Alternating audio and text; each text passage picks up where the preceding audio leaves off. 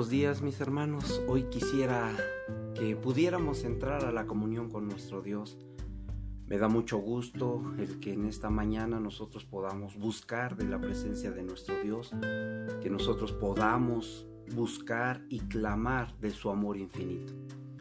Yo le pido en esta mañana mi hermano que pueda cerrar sus ojitos ahí donde usted se encuentra que podamos clamar a nuestro Señor, que podamos pedir, que podamos platicar con Él en esta mañana. Amén.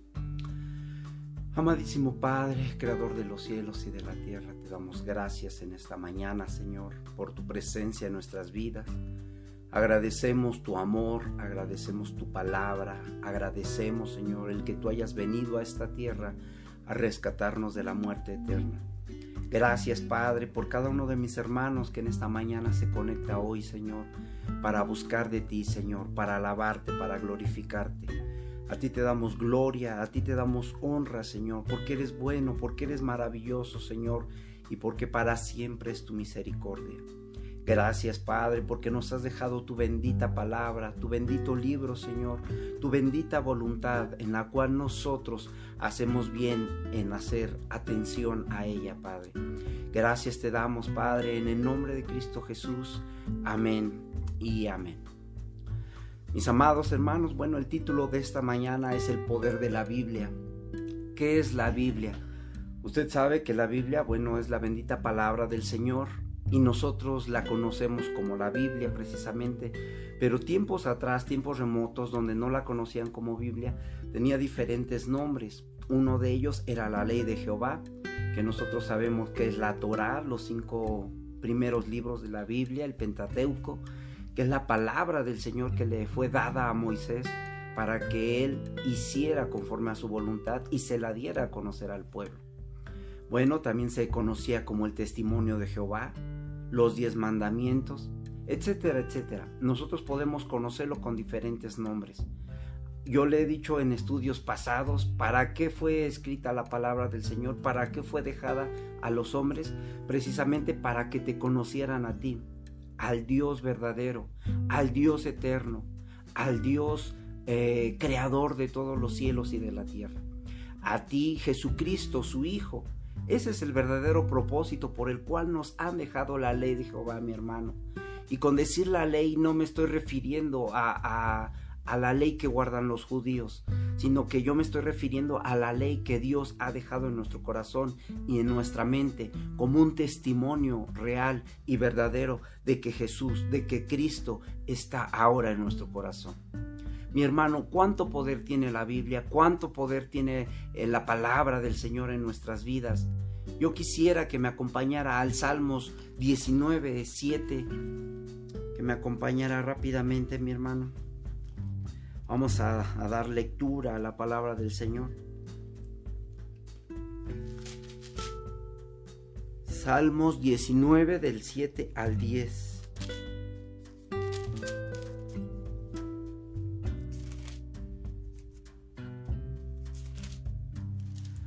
Aleluya, dice la palabra del Señor así. La ley de Jehová es perfecta, que convierte al alma. El testimonio de Jehová es fiel, que hace sabio al sencillo. Los mandamientos de Jehová son rectos, que alegran el corazón.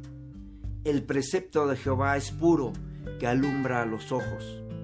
El temor de Jehová es limpio, que permanece para siempre. Los juicios de Jehová son verdad, todos justos. Deseables son más que el oro y más que mucho oro afinado, y dulces más que la miel y que la destilada del panal. Mi hermano, veamos qué tan preciosa es la palabra del Señor, qué tan perfecta es, por lo cual no tiene principio de error en ella. Nosotros debemos de entender que siendo fieles, siendo docentes a la palabra del Señor, el Señor nos puede traer revelación, el Señor puede hacer que nuestro corazón ahora sea recto delante de Él, no por nuestros propios méritos, sino por su bendito amor. Nosotros podemos ver que Él es amor en 100% en su esencia y que nosotros hacemos bien al escuchar la palabra del Señor. Mi hermano, no pongamos oídos sordos a la palabra del Señor. La ley de Jehová es perfecta, es buena en gran manera, mi hermano. Esta palabra es incomparable, es incomparable incluso con cualquier libro que usted me pueda decir, con cualquier autor. ¿Por qué es tan especial la bendita palabra del Señor? Porque nosotros podemos entender que es la voluntad de Dios para nosotros en esta tierra. En esta bendita palabra está escrita la palabra del Señor, están escritos sus deseos y este bendito libro no se compara ni siquiera con el mormón o con el de Buda, no mi hermano, este libro es un libro perfecto, es un libro santo, es un libro que fue escrito por un periodo de más de 1500 años, que fue escrito por más de 40 autores diferentes y no todos en el mismo tiempo. Es lo que caracteriza la bendita palabra, que fue escrita por más de 40 autores y no todos estuvieron viviendo en el mismo tiempo. Hay algunos que se dejaron por más de 40 años, por más de 400 años, entre unos y otros, entre unos profetas y otros. Por lo tanto, nosotros podemos entender que desde el Génesis hasta la Apocalipsis está la bendita palabra del Señor, está nuestro Señor Jesucristo revelado en ella. Nosotros lo que debemos de hacer es venir con una actitud eh, digna de buscar la presencia del Señor, que nosotros podamos venir ante este libro pensando y creyendo que la bendita palabra, su ley perfecta, nos hablará en ese día. Por eso yo le digo, mi hermano, que en esta mañana nosotros vengamos con ese deseo de que el Señor nos hable, que el Señor eh, eh, transmita la bendita palabra, su voluntad en nosotros, mi hermano. Mire que esta bendita palabra tiene registros científicos, arqueológicos, que quizás nosotros no podamos entender, pero es de años y de años, de más de dos mil años, yo me atrevo a decirle. ¿Por qué? Porque está escrito desde la creación del hombre desde Adán en esta tierra. Entonces, esta bendita palabra tiene más de seis mil años, mi hermano. En esta palabra hay literatura, hay poesía, y si no me cree, vaya al libro de, de de proverbios, vaya al libro de cantares, donde hay amor, donde hay poesía, donde hay literatura, y es la más profunda que nosotros podemos entender, mi hermano. Es una poesía más profunda incluso que los poetas o los dramaturgos puedan traer para este tiempo. Mire que el tiempo ha cambiado y la bendita palabra se mantiene para siempre. En ella misma nos dice que el cielo y la tierra pasarán, pero su palabra permanece para siempre. Y nosotros debemos de creerlo, mi hermano, porque es la revelación de Dios para el hombre en esta tierra. ¿Para qué venimos a esta tierra? ¿Para qué estamos en esta tierra? Le decía yo, no es para hacer fama, no es para hacer fortuna o con quién me he de casar, no, mi hermano. El estar en esta tierra es precisamente conocer a Jesucristo y tomar la decisión más importante. Esa decisión es reconocerlo como nuestro Señor. Reconocer con nosotros estamos faltos delante de Él, que hemos corrompido la ley bendita del Señor, que hemos desobedecido a la ley y en esto está el problema fundamental del hombre, que nosotros estamos alejados de su bendita voluntad, de su bendita verdad, de su bendita palabra, mi hermano. Nosotros estamos alejados de Él y no podemos regresar a Él si no es a través de Jesucristo. Pero ¿cómo hemos de conocerlo a Él? Bueno, aquí es donde el poder de la Biblia, el poder de la bendita ley de Jehová viene sobre nosotros, porque nosotros no podemos hacer que cambie un hombre, nosotros no podemos hacer que cambie su forma de pensar, pero Dios sí lo puede hacer. ¿Cómo lo puede hacer? Haciendo que cambiemos la metanoia, que cambiemos la forma de pensar. Pero ¿cómo lo haremos? Solamente escuchando la bendita palabra. Al escuchar la bendita palabra, el Espíritu Santo viene sobre nosotros y nos transforma, mi hermano, nos cambia de una forma de pensar, nos cambia en nuestro pensar, en nuestro sentir, en nuestro corazón. Él viene y obra de maneras que nosotros no podemos imaginar.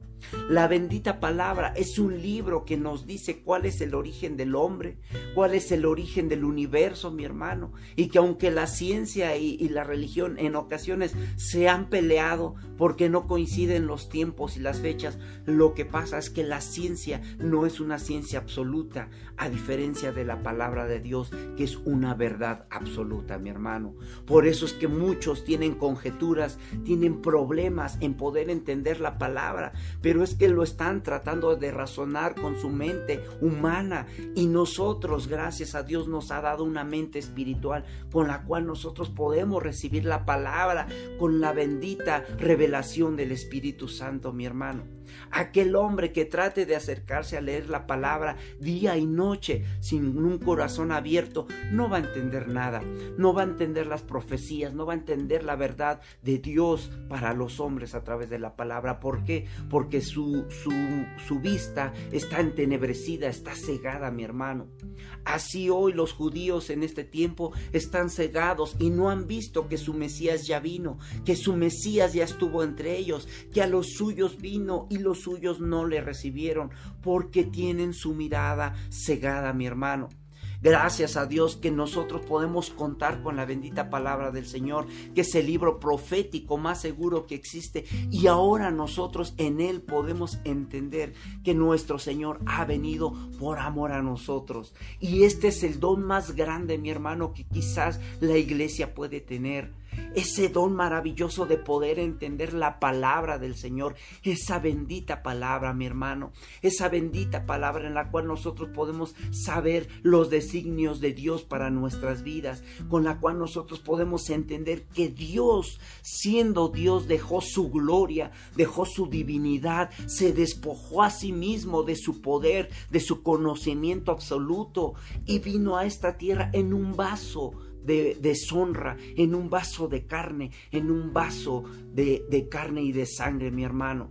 Ese bendito Salvador, ese Hijo de Dios, vino y tomó parte de este cuerpo de bajeza, mi hermano. Y eso solamente lo podemos entender gracias a Dios por su revelación en nuestras vidas, que nosotros podamos saber que las benditas escrituras, estas sagradas escrituras, son para advertir al hombre de los planes de Dios en nuestras vidas.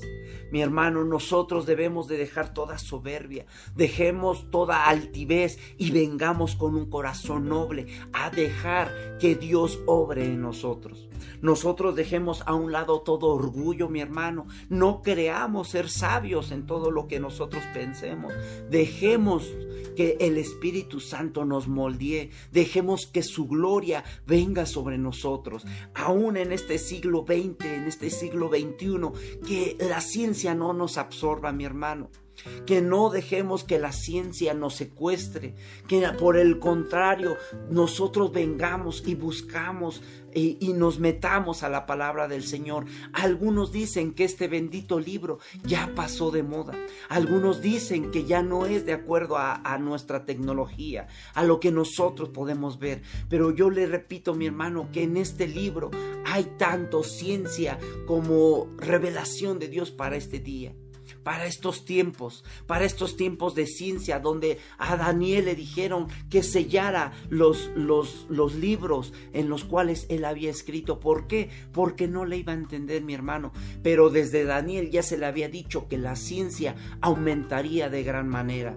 Nosotros podemos entender, mi hermano, que ahora ese libro se está abriendo, se le están quitando los sellos. ¿Por qué? Porque está viniendo la revelación para la iglesia.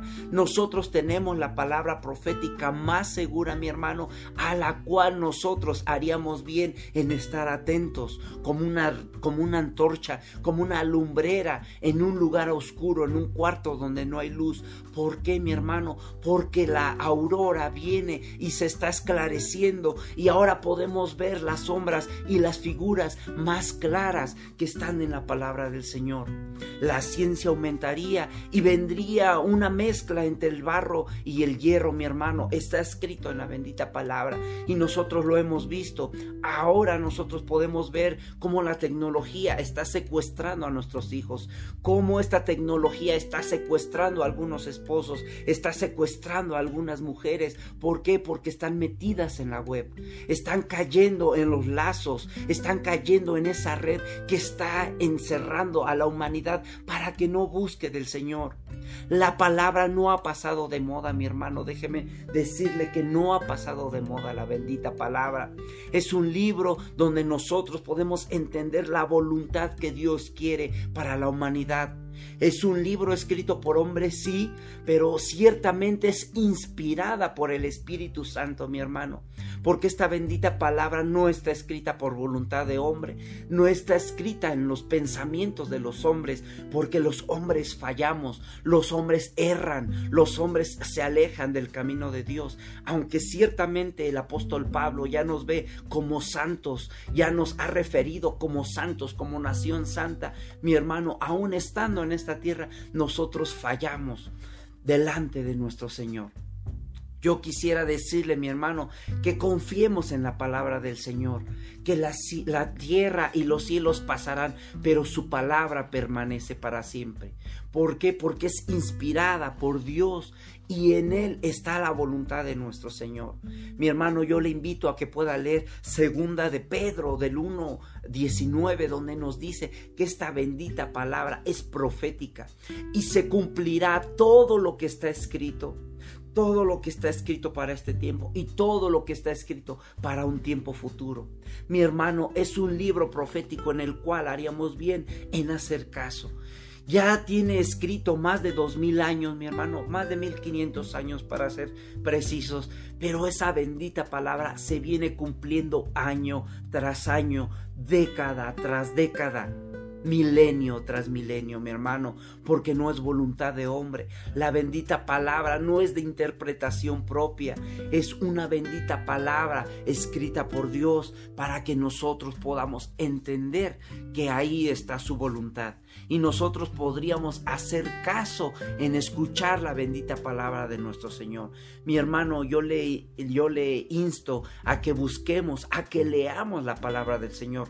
Muchas veces nosotros nos conformamos con ir a un culto y escuchar a un predicador y todo lo que él dice Muchas veces decimos amén, muchas veces decimos aleluya y déjeme decirle que ese es un grande error como pueblo de Dios. Sí, mi hermano, porque todo lo que nosotros escuchemos tiene que estar basado en la palabra del Señor, tiene que tener fundamento bíblico, tiene que tener palabra del Señor, mi hermano, no a todo lo que escuchemos y más en este tiempo, mi hermano, más en estos tiempos de engaño, de apostasía, en este este tiempo nosotros no debemos de estar con los oídos prestos a la mentira o al engaño. Sabemos que una de las mezclas que utiliza Satanás es utilizar la bendita palabra del Señor porque él se la sabe, con esta le, recitó y con esta tentó a, a Jesucristo en el desierto. Ahí podemos ver que Satanás se la sabe. Pero mi hermano, nosotros tenemos que ser más sabios, no en nuestro entendimiento, sino venir a la palabra del Señor. Dice Oseas 4:6, mi pueblo perece por falta de conocimiento. Mi hermano, que en este tiempo donde se han levantado falsos profetas, falsos cristos, falsa palabra, falso evangelio de prosperidad, del milenio y tantas otras cosas que hay, que nosotros no perezcamos por falta de conocimiento. ¿Dónde podremos adquirir ese conocimiento? En la bendita palabra del Señor, porque ahí hay poder, mi hermano, porque ahí hay poder y nosotros podemos venir y confiar plenamente en ella. Nosotros no debemos de confiar en aquellos predicadores que no hablan o que ni siquiera abren la palabra del Señor para darnos fundamento bíblico, mi hermano. Nosotros debemos de ser como esa iglesia de Berea que venía y todo lo que escuchaba venía y lo escudriñaba con la palabra del Señor que nosotros podamos venir delante del Señor y clamar a Él para que nos dé revelación, que podamos clamar a Él para que podamos entender las benditas escrituras, que nosotros podamos venir como un niño recién nacido que desea tomar esa leche como que desea tomar es, ese alimento. Que nosotros seamos así, mi hermano, que nosotros podamos venir ante la palabra y que deseemos que el Señor nos dé palabra, que nos dé vida, que nos dé salud, que nos dé de su Espíritu Santo en nosotros. Mi hermano, que nosotros podamos venir y nos podamos comprometer con el Señor para que adquiramos ese conocimiento que solamente Dios nos los puede dar, mi hermano. Mire que yo le invito que en este tiempo de apostasía podamos venir y buscar más y más de la presencia de nuestro Señor, mi hermano. Que nosotros podamos venir y buscar y comprometernos con la bendita palabra, que ella nos dará la revelación a través de su Espíritu Santo, mi hermano. En ella está la verdad, en ella está la voluntad de Dios para nuestras vidas, mi hermano. Que nosotros podamos venir confiados en ella, a refugiarnos, a pedir, a clamar, a buscar las cosas que Dios tiene para nosotros. Que nosotros podamos conocer, que nosotros podamos entender los designios de Dios para nosotros, para este tiempo, mi hermano, que nosotros seamos como esa tribu de Isaacar que sabía cómo eran los tiempos, que era experta en conocer los tiempos, que nosotros podamos ir al manual que ha dejado Dios para nosotros, para nuestra vida. ¿Cuál es ese manual? La bendita palabra del Señor, mi hermano. En ella está escrita la voluntad de Dios, está escrita la voluntad del Padre, para que nosotros podamos entender que ahora nosotros tenemos vida eterna y vida en abundancia. Y yo se lo he dicho más de dos o tres ocasiones, mi hermano, que en Cristo ahora nosotros tenemos vida eterna. En Cristo ahora nosotros tenemos la redención, que nosotros podemos ver que desde Génesis 3 en adelante podemos encontrar a Cristo, porque es la promesa de Dios para la humanidad, que alejados de Él nada podemos hacer, mi hermano, pero que con Él todo lo podemos lograr. Mi hermano, si en esta mañana tú tienes alguna situación, algún problema, alguna dificultad, yo te pido que vengas y busques en la palabra del Señor. Él puede venir y darte la respuesta a través de su Espíritu Santo, porque Él viene y habla a su pueblo. Él está atento. Él es nuestro buen pastor, mi hermano. Él es el que tiene sus oídos atentos para nosotros. Que nosotros no vengamos como hombre natural, mi hermano, como hombre bestial, como hombre eh, ingenuo ante las cosas del Señor, que nosotros vengamos como un hijo de Dios. ¿Cuál es la diferencia entre un hijo de Dios y un hombre natural? Que el hijo de Dios ha conocido la verdad, ha aceptado a Jesucristo en su corazón, a diferencia del hombre natural que no tiene un acercamiento con su buen pastor. Mi hermano, nosotros a través del Espíritu Santo podemos tener esa comunión. Por eso es que levantamos las manos, por eso es que cerramos los ojos, por eso es que doblamos las rodillas. Para el mundo quizás nosotros estemos locos, mi hermano. Para el mundo quizás nosotros estemos locos por danzar, por cantar, por orar, por cerrar los ojos, por llorar cuando entramos en la presencia de nuestro Señor.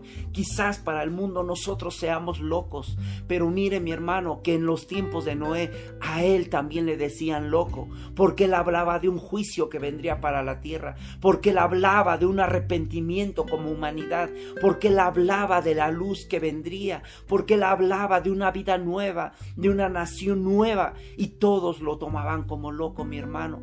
Cuanto más en este tiempo a nosotros nos han de decir locos porque nos escuchan cantar, porque escuchan que en el templo se alaba, porque escuchan que clamamos, porque escuchan que gritamos de gozo, de júbilo, de alegría, porque nosotros hemos entendido que no somos de esta tierra, que nosotros vamos para nuestra tierra, vamos para nuestra casa, mi hermano cuánta gente que está como hombre natural en un mundo de tinieblas nos toman como locos, mi hermano. Pero así tomaban como locos, como ebrios también a los 120 que estaban en el aposento alto. Que cuando se derramó el Espíritu Santo sobre ellos, mi hermano, todos decían, mira, estos están como, como borrachos, llenos de mosto, porque hablaban en otras lenguas, porque se comportaban diferente. Mi hermano, no te dejes engañar por el enemigo. El enemigo quiere que te alejes de la palabra del Señor. El enemigo quiere que ya no dances. El enemigo quiere que ya no cantes. El enemigo quiere que ya no ores. ¿Por qué? Porque sabe que ahí está su derrota porque la victoria para una iglesia está en venir y orar, venir y adorar al Señor, al Rey de Reyes y Señor de Señores, como un buen soldado de Dios, que nosotros no nos dejemos envolver en las cosas de este mundo, mi hermano, que nosotros vengamos y nos dejemos envolver en las cosas de Dios, en esas benditas palabras y promesas que Dios nos ha dejado en su Biblia, en su ley, para nosotros los hijos de Dios, porque si hermano, que está escrita la palabra, está impresa, no es para todos solamente es para aquellos que vienen y buscan de su voluntad, aquellos que vienen con un corazón dispuesto, con un corazón sencillo, con un corazón humilde a buscar de su bendita palabra. Para ellos será la revelación de la palabra, para ellos serán eh, las revelaciones de las profecías que vienen para estos tiempos, solamente para aquellos que están escuchando la voz del Espíritu Santo.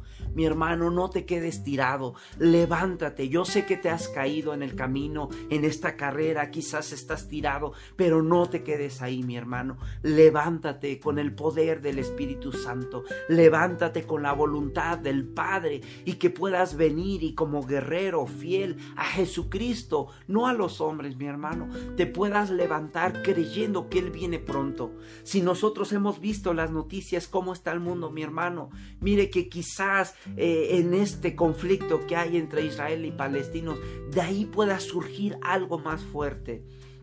Mi hermano, en el libro de Génesis, nosotros podemos entender que el Señor ha dejado las lumbreras como señal para las estaciones, para los tiempos.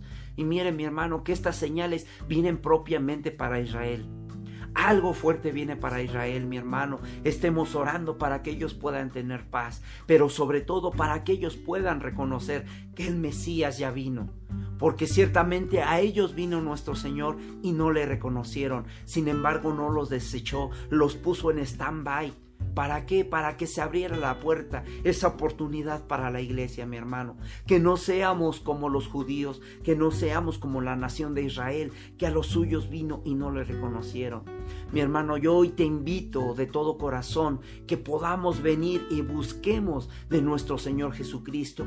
Hoy que hay tiempo, dice el profeta Isaías, hoy que hay tiempo, hoy que el Señor tiene su oído atento a nosotros, clamemos, oremos, busquemos de la presencia de nuestro Señor. Ya no es tiempo, mi hermano, que estemos eh, entretenidos con la red, que estemos entretenidos con la web. Hay una versión en inglés que precisamente nos dice de la web que no caigamos en esos lazos, mi hermano, que ciertamente es una tecnología que nos sirve para anunciar las buenas nuevas de nuestro Señor, pero que no nos encerremos, que no nos enfrasquemos en Él. Afuera hay muchas almas, hay muchos hijos de Dios que necesitan que se les comparta el Evangelio. ¿Y cómo han de creer en aquel del que no han oído? Que mi hermano nosotros podamos ser esa boca que lleve la bendita palabra del Señor, que lleve la ley de Jehová, que lleve el Nuevo Testamento en donde nosotros sabemos que Jesucristo ha venido a esta tierra, que llevemos las buenas nuevas, mi hermano. Yo te invito a que podamos salir de nuestro confort, que podamos salir de nuestro hogar y que empecemos a compartir el Evangelio. El tiempo se está terminando, mi hermano. La venida de nuestro Señor Jesucristo es inminente. Él viene en cualquier momento, mi hermano. Él puede venir hoy, puede venir mañana, en esta semana, en el próximo año. Pero aquí el detalle es que nosotros podamos estar preparados para esa bendita parucia de nuestro Señor. Que yo espero y yo anhelo, mi hermano, que todos ustedes estén deseosos de que Él venga pronto por su pueblo. Mi hermano, yo con esto me despido, que podamos buscar el poder de Dios a través de la palabra.